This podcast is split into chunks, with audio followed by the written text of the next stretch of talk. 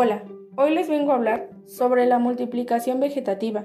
Como se vio anteriormente, este tipo de reproducción asexual consiste en utilizar una parte del vegetal, principalmente del tallo, ponerlo en agua y de él saldrán brotes y raíz, dando lugar a una nueva planta, sin necesidad de una semilla.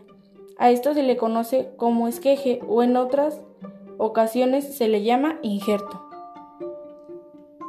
El rizosoma tallo subterráneo con yemas de las cuales salen raíces y brotes, por ejemplo, el pasto, el herecho y el jengibre.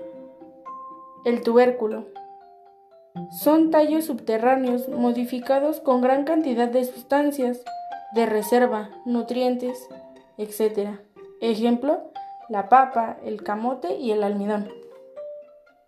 El estolón, tallo que crece de forma horizontal y sobre la tierra. Un ejemplo de estos son la fresa, la menta y la violeta. El bulbo, tallo subterráneo con nutrientes y sustancias de reservas cubiertos por diversas capas. En estos son la cebolla o el tulipán.